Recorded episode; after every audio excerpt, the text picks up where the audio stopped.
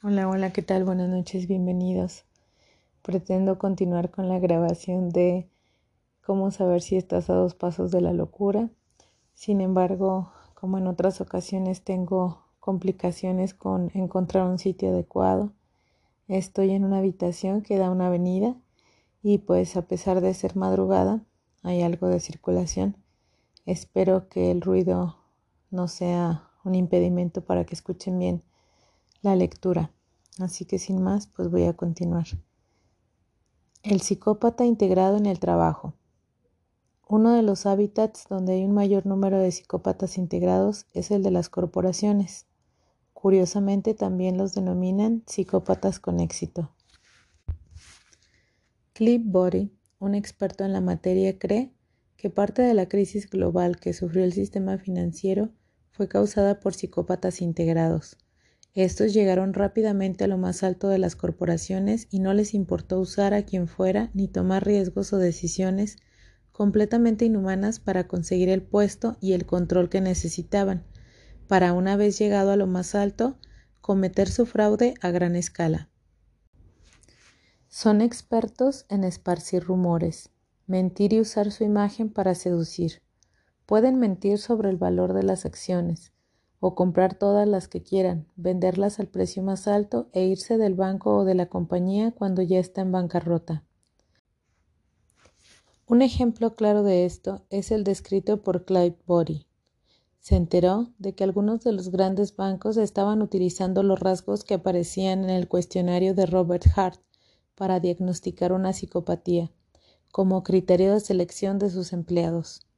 En teoría, el tipo de persona que querían reclutar era gente agresiva, competitiva y de mente fría para acabar con la competencia. El ejemplo más claro es Bernard Madoff. Su fraude alcanzó los 64 millones de dólares.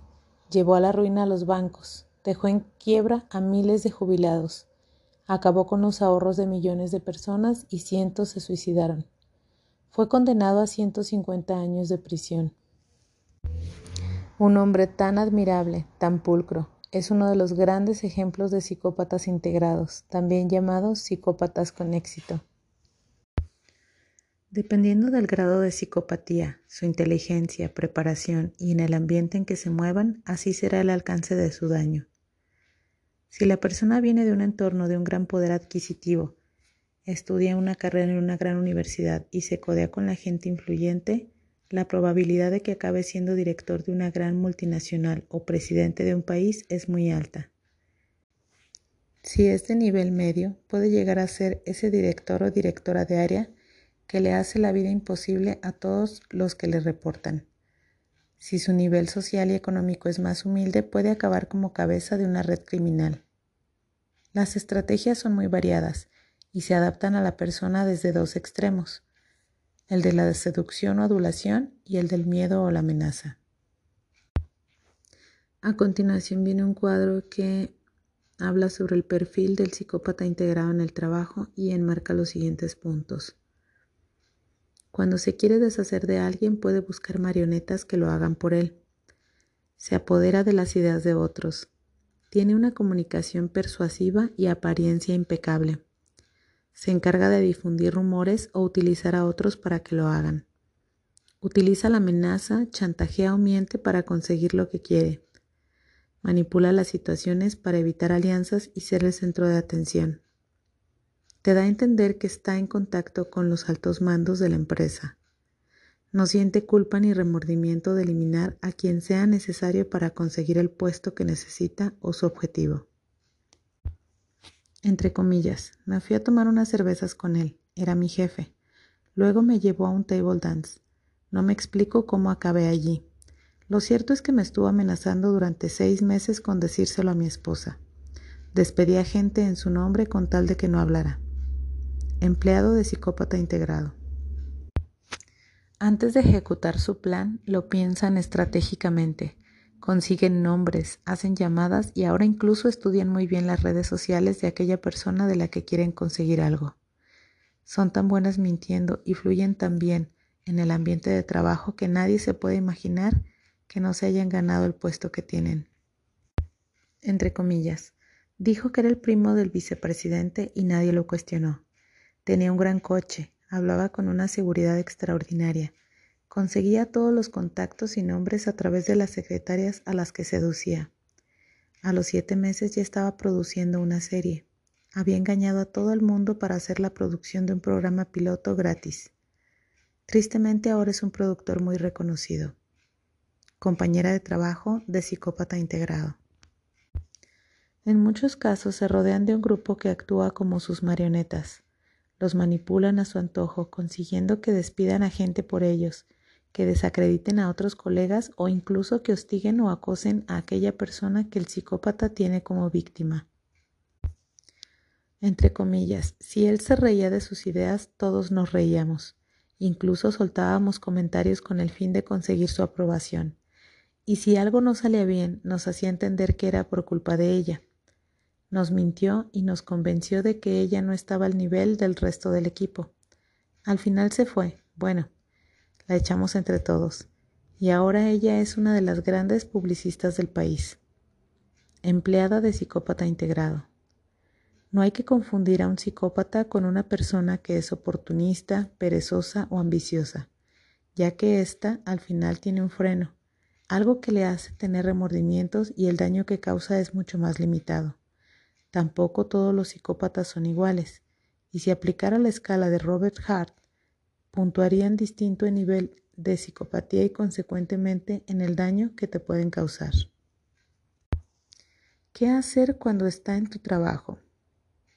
Al contrario de lo que ocurre en el ámbito de pareja o en el familiar, en los que establecer límites es más difícil, en el ámbito laboral sí puedes sacarlo de tu vida sin pagar un precio demasiado alto, a no ser que te hiciera cómplice de alguno de sus fraudes.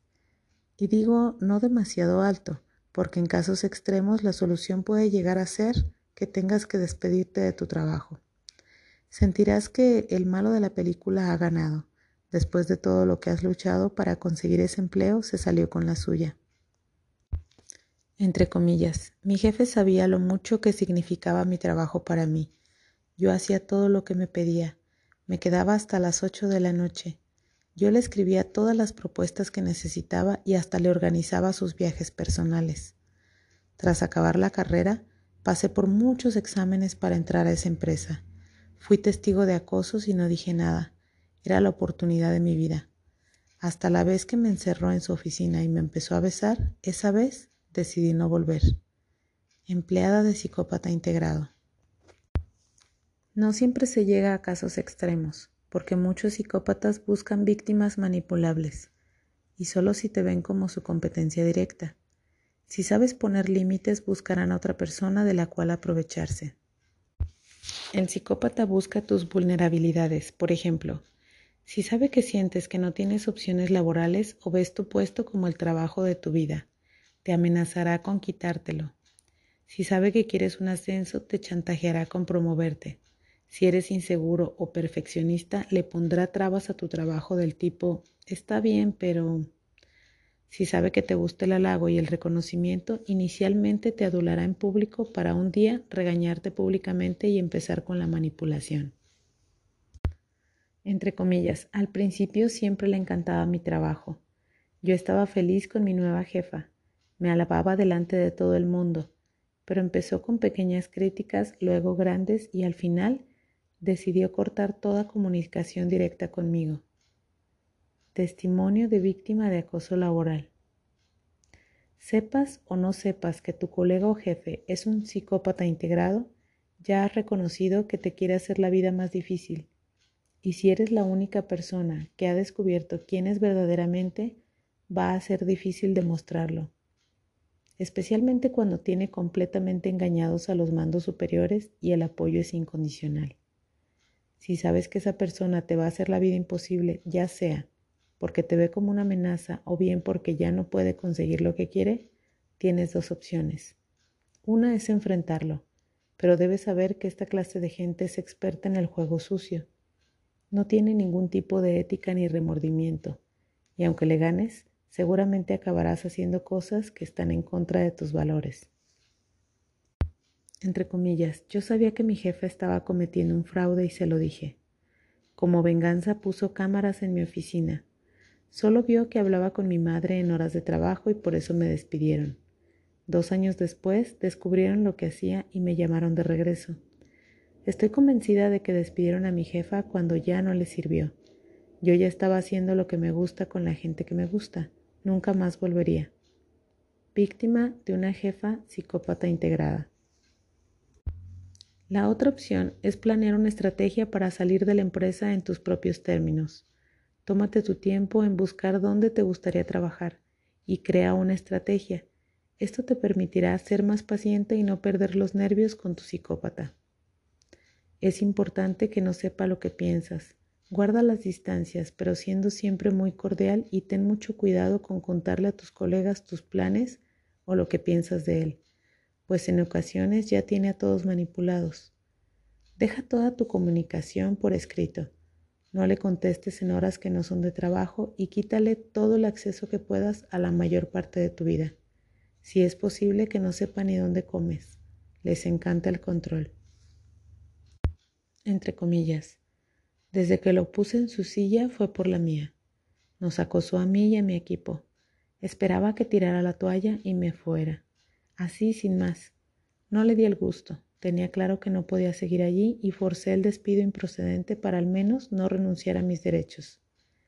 Víctima de acoso laboral. Cuando por fin hayas encontrado el trabajo en el ambiente laboral que quieres, te puedes marchar de dos maneras. Una es explicando a tus superiores las razones de tu partida, siempre asegurándote de que son lo suficientemente éticos para guardar la confidencialidad y otra, sin darles explicaciones. Si no les interesó tener una reunión de despedida, cierra la puerta con llave al psicópata y también a la empresa que los hace más grandes. ¿Se puede hacer justicia con un psicópata integrado?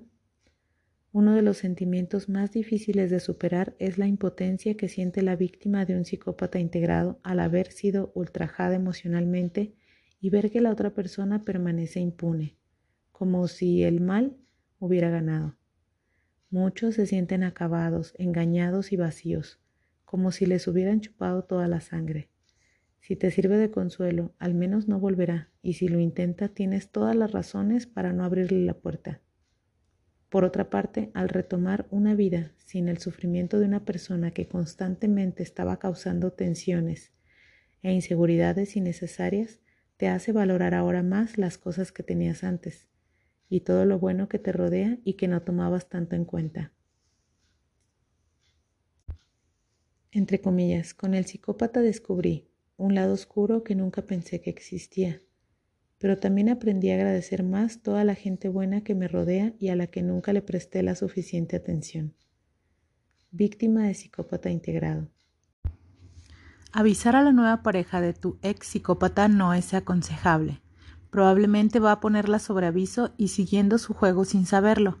La nueva víctima va a pensar que quiere seguir con él. Alejarte de todo lo relacionado con él es lo más aconsejable, tanto de su círculo de amigos que siempre han sido testigos de sus acciones destructivas, como de aquellos tuyos que han sido infectados por él. Desde luego, si tienes la oportunidad de aconsejar a otra de sus ex que ya ha sufrido el abandono y convencerla de ir a terapia, te lo agradecerá infinitamente. Entre comillas, tres años tras acabar mi relación con él, me dijeron que había dejado a su novia. Pedí a una amiga en común que le pasara el teléfono de mi psicólogo sin que supiera que era yo. A los ocho meses recibí una llamada de ella. Quedamos y nos dimos cuenta de que había repetido el mismo patrón de comportamiento con las dos. Nos volvimos cómplices de por vida. Habíamos sobrevivido a un psicópata. Ex de psicópata integrado. Definitivamente nuestra sociedad está creando un caldo de cultivo ideal para el crecimiento de este tipo de personas. Antes las comunidades eran pequeñas y se les acababa identificando fácilmente pero ahora con el exceso de movilidad y las redes sociales andan a sus anchas de víctima en víctima. Por otra parte, vivimos en una sociedad que premia los valores narcisistas. Nos la pasamos aparentando. Ahora, usar a otras personas para lograr nuestros fines se ha vuelto una rutina, en la que no muchos se detienen para cuestionar que esto es un acto detestable. Se confunde tener una autoestima adecuada con ser arrogante y sentirse superior al resto, haciendo así sentir a la gente humilde que no cree en ellos lo suficiente al no estar constantemente pregonando sus éxitos. Si antes llamaba la atención un narcisista precisamente por ese exceso de egocentrismo que lo convierte en un ser egoísta, ahora incluso se alaba esa autoconfianza. Nuestra sociedad riega y abona los rasgos narcisistas. La gente se autoproclama una profesión sin haber pasado ningún tipo de control y están creando un sinfín de gurús y coaches motivacionales que aprovechan la vulnerabilidad emocional de muchos para hacerlos sus siguientes víctimas. Puede que al acabar de leer esto tengas la sensación de que hay una gran cantidad de psicópatas en tu vida. Esto no es cierto. Hemos hablado de muchos rasgos de psicopatía y un rasgo no hace el psicópata. Te lo pongo más sencillo. Para que un plato sea paella tiene que tener algo más que arroz. También necesita caldo, mariscos, azafrán, que se cocinen los ingredientes con cierto orden y que se haga en una paellera. Al igual que con la paella, a un psicópata no lo hace un solo rasgo, sino una combinación de muchos, siendo la falta de empatía el rasgo más importante, como el arroz en la paella. Por otra parte, para que haya oscuridad tiene que haber luz, y existe gente que también está en el polo opuesto del psicópata, gente verdaderamente buena y empática. Afortunadamente los psicópatas integrados todavía siguen siendo una minoría, pero por desgracia el alcance de su daño es cada vez mayor. Ser conscientes de que hay psicópatas integrados nos debe volver más activistas a la hora de defender o proteger a la gente más vulnerable y limitar su alcance. Juntos podemos evitar que una minoría de gente mala se salga con la suya. A continuación viene el siguiente título. A dos pasos de la cordura. Tú. Todos estamos cerca, a dos pasos de la cordura.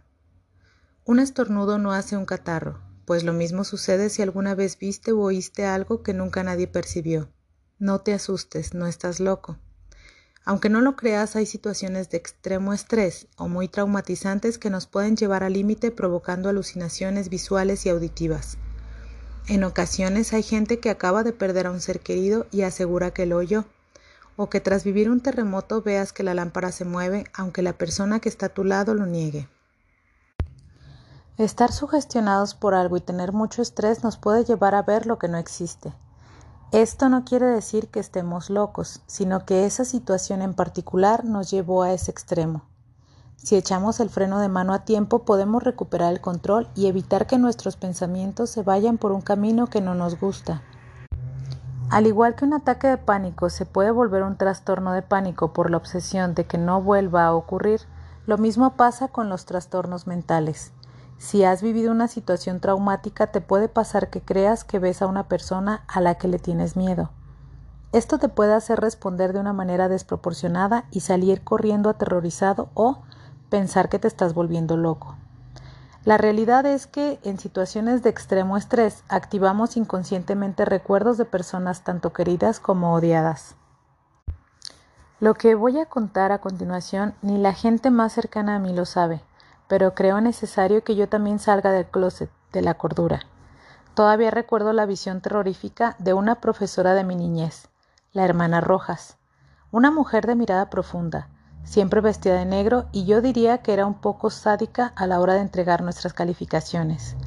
Recuerdo que decía tu nombre, te miraba fijamente, hacía una pausa y empezaba a mover su dedo lentamente de un lado a otro para indicarte que no habías pasado el examen. Aún recuerdo el nudo en el estómago que me causaba esa situación. Cuando estaba en el primer año de la carrera, la noche antes del examen de psicometría, se aparecía la hermana Rojas justo antes de irme a dormir. La imagen era muy vivida y terrorífica. Me miraba fijamente y movía el dedo con su estilo tan peculiar. A la tercera vez que se me apareció, decidí que no podía seguir así. Tenía que hacer algo. Tomé la acertada decisión de ir a un psicólogo cognitivo conductual quien me derrumbó todas las teorías psicoanalíticas que enredaban mi cabeza con una teoría de conspiración familiar con la hermana Rojas. Me ayudó a identificar las situaciones, las ideas y los miedos que tenía. A través de la respiración y ejercicios mentales me enseñó a poner en jaque a la maldita hermana Rojas, que además nunca supo valorar mi inteligencia creativa. Entendí lo que me pasaba. El estrés de los exámenes me hacía pensar que podía fallar y yo sola inconscientemente activaba esa imagen que asociaba desde niña con el fracaso. La hermana Rojas volvió justo la noche antes de tener a mi hijo. Esta vez no me aterroricé.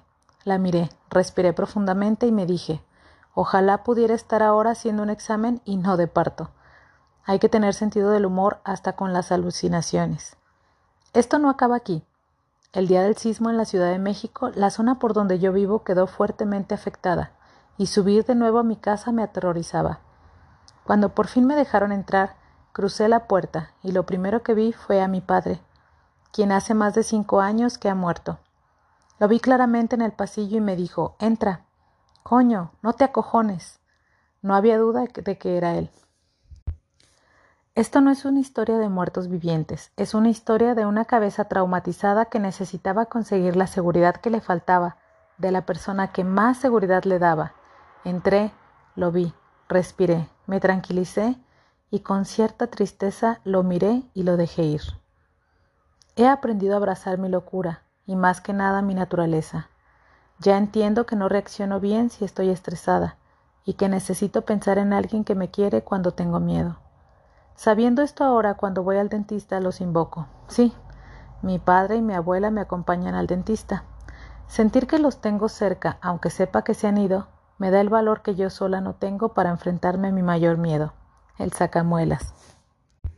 Rechazar algo es hacerlo más grande. Así como para tratar las fobias durante el proceso se expone a la persona al estímulo que teme, lo mismo tenemos que hacer con nuestras locuras. Mirarlas de frente. ¿A qué le tienes miedo? Si eres una persona que sabes que tienes tendencia a padecer depresión, acéptalo, pero no para caer en el pozo del victimismo, sino para tener bien identificado cuando estás en riesgo y mantener el peligro a raya. La parte más importante de cualquier padecimiento mental es la aceptación. Si escuchas voces, si estás triste o si te obsesionas con cosas que son impensables, plántales cara en vez de negarlas y huir. Abrázalas y verás que en ese momento empiezan a hacerse más pequeñas. El decir a tu mente que no piense en algo provoca justo lo contrario, que lo piense, pero con la ansiedad añadida de sentirse mal por pensar en eso que rechaza. Teniendo esto claro y habiendo leído todos los padecimientos que hay en el libro, ante cualquier sospecha acude a un psicólogo o psiquiatra. No vayas con nadie que pueda hacer de un copo de nieve una gran avalancha. Aunque aún no lo creas, Tomados a tiempo, la mayoría de esos padecimientos son más sencillos de resolver de lo que pensamos. ¿Qué esperar de un especialista? Una vez aceptado que algo raro te pasa y has decidido ir al psicólogo o al psiquiatra, dales un voto de confianza, es decir, ten paciencia. La evaluación y el diagnóstico toman su tiempo, incluso para llegar a la conclusión, en muchos casos, de que no te pasa nada pero al igual que a veces cuando te hacen análisis de sangre te dicen que todo está bien, pero que puedes necesitar alguna vitamina, el especialista en salud mental te puede recomendar una pequeña terapia de refuerzo emocional. Nunca tengas miedo de preguntar qué te pasa exactamente. Pregunta todo lo que dudes y también qué esperar de la terapia. Si al especialista no le gusta que lo cuestiones, es una señal de alarma. Tampoco dudes en preguntar cuánto tiempo vas a tener que estar en terapia. Salvo algunos padecimientos que necesitan ser controlados periódicamente, la mayoría no debe prolongarse por tiempo indefinido, siendo la duración media entre 4 y 9 meses. Sí es importante que sientas una mejoría a partir de los 2 o 3 meses. Dale ese tiempo al especialista para que pueda trabajar contigo. Y si luego no te gusta, cambia. También te tiene que hablar de sus expectativas sobre el tratamiento. Si te dan fármacos, pregunta bien la dosis y para qué sirven. Si tú sabes para qué son, estarás más motivado a tomarlos. A veces un especialista puede ser bueno, pero no adaptarse a ti. Por ejemplo, por ejemplo, en mi caso, con cualquier experto al que le incomode una pregunta, ya sé que no me voy a sentir bien y prefiero acudir con otro. Por otra parte, hay algunos padecimientos que vienen para quedarse o conllevan una desconexión con la esencia de la persona. Estos son los que más cuesta aceptar, tanto por parte del paciente como de sus familiares. El Alzheimer es uno de ellos, porque poco a poco vas dejando de reconocer a las personas que amas y ellas a ti. Si somos nuestros recuerdos, nuestro ser querido muere en vida y un poquito de nosotros también. Este es uno de los procesos más dolorosos, tanto para el enfermo como para sus familiares, pues se dan dos duelos paralelos, el de la persona que lo padece y que al principio puede reconocer los síntomas y el de sus familiares que van a vivir cómo su ser querido se desvanece y quedan al cuidado de un gran dependiente. Es tremendamente doloroso, pero que una enfermedad no se cure no significa que haya que resignarse. Si pedimos ayuda y aprendemos qué y cómo hacer, podemos ralentizar su evolución, lograr menos dolor, menos efectos colaterales y hasta que sea una experiencia muy enriquecedora personalmente. Abraza tu enfermedad, pues es parte de ti y también te puede dar frutos. No es ninguna sorpresa que muchos grandes artistas hayan padecido desequilibrios emocionales cuyo fruto han sido grandes obras de arte.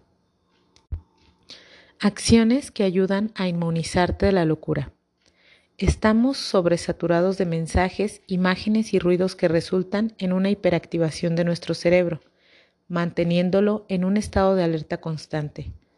Buscamos alcanzar metas o conseguir un objetivo para que una vez alcanzado nos pongamos otro inmediatamente sin darnos el tiempo ni de disfrutar lo conseguido ni el camino que nos llevó a ello.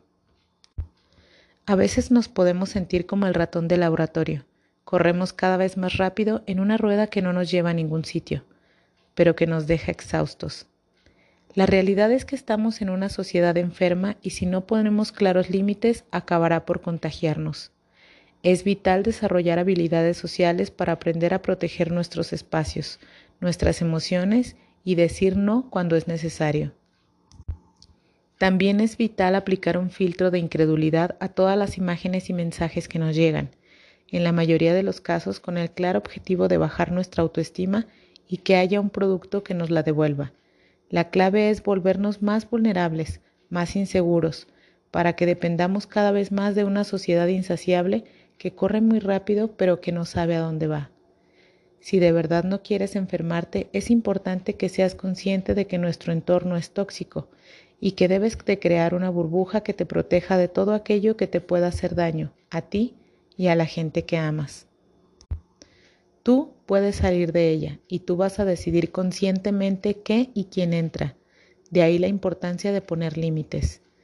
Mientras que cada vez estamos más prevenidos de las enfermedades físicas, utilizando vacunas que nos protegen de enfermedades y los entornos son más higiénicos, nuestro ambiente nos hace más vulnerables a sufrir un padecimiento mental. Por eso es tan importante que seamos conscientes de que tenemos que inmunizarnos de la mejor manera posible de todo aquello que nos puede poner en un estado de estrés y vulnerabilidad emocional. Las siguientes acciones, si las practicas semanalmente, te ayudarán a fortalecerte emocionalmente. Come y duerme bien. Le quitamos mucha importancia al dormir sin saber que la falta de sueño no solo provoca más ansiedad, sino que nos hace más irascibles y agresivos. Pocos saben que la falta de descanso acaba desequilibrando nuestro cerebro y lo hace más vulnerable a detonar un trastorno mental más grave. Dormir es una manera de resetear tu mente. Lo necesitas. Quitarse horas de sueño es quitarse equilibrio y salud mental. Y aunque sea un tema conocido, pocos lo tenemos interiorizado realmente. Si no comes sanamente, todo tu organismo se ve afectado negativamente. Se produce un efecto dominó. Tu sistema hormonal acaba mandando señales a tu cerebro y hace que los neurotransmisores encargados de regular nuestros procesos mentales y emociones se desequilibren. Dedícate una hora diaria y pon límites a tus dispositivos. Aunque nuestra mente se adapta rápidamente a todos los cambios tecnológicos, a nivel emocional somos todavía como el hombre de las cavernas.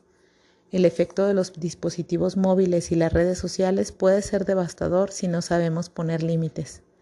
Evita estar conectado todo el día a tu teléfono y redes sociales, pues te hacen estar en alerta constante, provocando una sobreestimulación sensorial que te vuelve más sensible y agresivo. A partir de cierta hora, desconéctate de tu teléfono, porque tu cuerpo necesita dejar de estar en modo de alerta, tanto para buenas como para malas noticias. El teléfono tiene que estar lejos del dormitorio, ya que cualquier sonido que emita puede despertarte y romper tu ciclo de sueño. Cuando despiertes, dedica al menos 10 minutos de respiraciones profundas antes de empezar cualquier actividad. No mires el teléfono hasta después de haberte duchado y desayunado. Es vital que te des tus propios tiempos para conectarte contigo mismo. No dejes que tu teléfono dicte el ritmo y las emociones con las que vas a empezar el día. Recuerda que tú decides dónde poner tu atención y tus pensamientos. Cuando despiertas y miras inmediatamente el teléfono, le estás entregando el control de tu vida a otros. Practique ejercicio. El ejercicio, además de mantener nuestro cuerpo sano, es un gran estimulante de los estados de ánimo positivos. En el estado de naturaleza estábamos en movimiento constante y nuestros músculos son los mismos que los de nuestros ancestros. Necesitan estar activos. Algunos llaman al ejercicio el doping de la felicidad.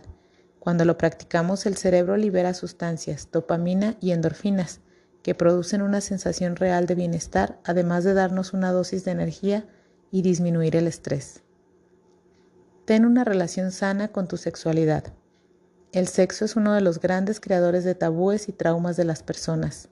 Es increíble la cantidad de trastornos mentales que la gente tiene asociados a un acto que es natural y que nuestras cabezas calenturientas y culposas lo han vuelto sucio y oscuro. Tengas la edad que tengas, reta todas las ideas que te han limitado para vivir tu sexualidad plenamente y compartir el placer con otro ser humano. Tener una relación sana con tu sexualidad es inmunizarte contra muchos traumas y mejorar tus relaciones. Muchos vínculos afectivos tan necesarios como un simple abrazo son procesados por mentes calenturientas como actos sexuales. Incluso en algunos países se les prohíbe a los niños que se abracen impidiéndoles el contacto emocional necesario para que crezcan sanamente. Cada vez son más los psicólogos que dan una gran importancia al contacto físico. Como primates lo necesitamos y aunque hay que respetar las reglas, es importante la cercanía corporal y demostrar el cariño más allá de las palabras. Esto no tiene que tener ninguna connotación sexual, y un abrazo afectuoso o un apretón de manos pueden ofrecer más apoyo emocional que cualquier palabra. Es una forma de conexión, siendo conscientes de nuestro cuerpo y el de la otra persona. Por otra parte, merece la pena recordar lo bueno que es practicarlo pues además de ser un gran ejercicio y generar serotonina y endorfinas, te hace sentir bien contigo mismo. No tener pareja no tiene por qué ser un obstáculo para disfrutar del placer erótico. Tengas la edad que tengas, no te niegues el placer de disfrutarte a ti mismo. Practica el autoerotismo, o como yo lo llamo, automenaje erótico, ya que tiene efectos muy positivos tanto a nivel emocional como físico. Conéctate con la naturaleza. Es increíble el bien que te hace salir y tener contacto directo con la naturaleza. Nos conecta con nuestro yo más esencial, nos ayuda a reiniciarnos emocionalmente y nos da una perspectiva distinta de nuestra realidad, poniendo todo en su justo lugar. Conectarse con la naturaleza es conectarse con uno mismo. Los animales también ayudan, pues a través de su compañía nos conectamos más con nosotros mismos y nuestro entorno. Practique ejercicios de relajación y mindfulness. Antes hacer ejercicios de relajación o practicar yoga era cosa de hippies, pero nuestra sociedad, en la que todos estamos saturados de información y estimulación, tendría que ser asignatura obligatoria en todas las escuelas. Ante un bombardeo de estímulos, los ejercicios de relajación y de mindfulness nos pueden proteger de caer en estados ansiosos o de hiperestimulación que nos llevan a un desequilibrio emocional. Explicado de una manera sencilla, el mindfulness es una técnica que ayuda a tomar conciencia de lo que sentimos, experimentamos o sucede a nuestro alrededor. La práctica de mindfulness nos da la oportunidad de tomar las riendas de nuestros pensamientos y emociones a través de unos ejercicios de respiración y focalización. Es una práctica que tendríamos que hacer todos los días pues con ella nuestra forma de pensar y reaccionar se transforma muy positivamente. Muchos dicen que les devuelve su centro de gravedad. Practicar el mindfulness es relativamente sencillo, pero requiere de paciencia y es recomendable que inicialmente te guíe un experto. Se practica sentado, tumbado o en una posición en la que la persona se sienta cómoda.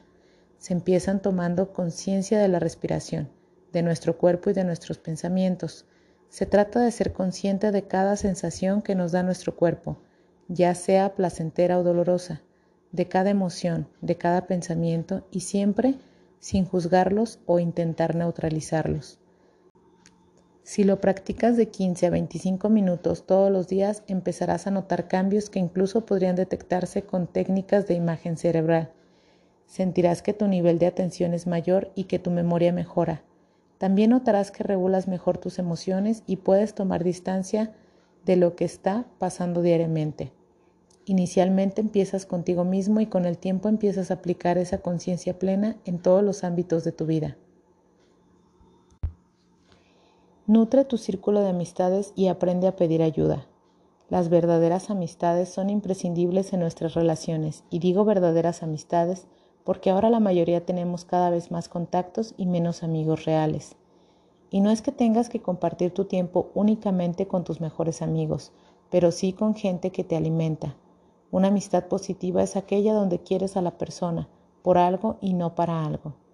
Es importante que aunque tengas pareja o una familia excepcional, hagas un espacio para tus amigos, pues ellos te permiten desarrollar y reencontrarte con otras facetas tuyas.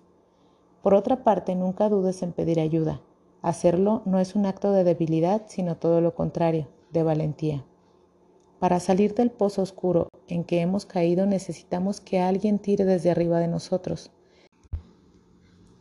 Aceptar que solos no podemos es el primer paso que nos aleja de la locura.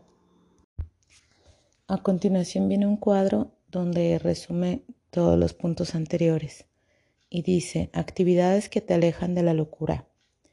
Ten contacto pleno con la naturaleza una vez por semana. Practique ejercicio cuatro veces por semana. Limite el uso de tu teléfono y redes sociales.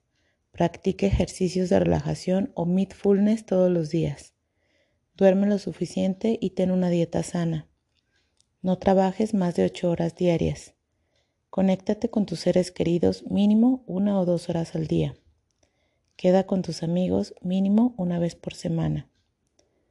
Ten una relación sana con tu sexualidad mínimo una vez. Dedícate tiempo a ti mismo una hora al día. Intenta dar una palomita a todos cada semana. No siempre se puede, pero te ayudará mucho. Y mi locura final. Mi intención al escribir este libro es que abraces la locura, que ames a la loca o loco que llevas dentro que rasques en tu interior y lo saques todo. Y si llegas a encontrar un resquicio de tu locura personal que te impide ser feliz, no lo ignores o lo escondas. Enfréntalo y ponlo en su sitio. Aquí te doy las pautas básicas para ayudarte a detectar, entender y saber con quién acudir. Aunque no son todos los que están, están todos los que son. Lo que quiero decir es que he incluido aquellos padecimientos que la mayoría podemos sufrir en algún momento. Me hubiera encantado hablar de muchos más, pero esto implicaba hacer el libro mucho más grande y sería más difícil que llegara a tus manos. Ahora bien, si te interesa cualquier información que no ha sido incluida, escríbeme y me encargaré de proporcionarte bibliografía personalmente. Nuestra esperanza de vida ha aumentado y nuestra realidad es cada vez más compleja y enfermiza. Antes podías estar toda la vida sin exponerte a un estresor que te llevara a un trastorno mental.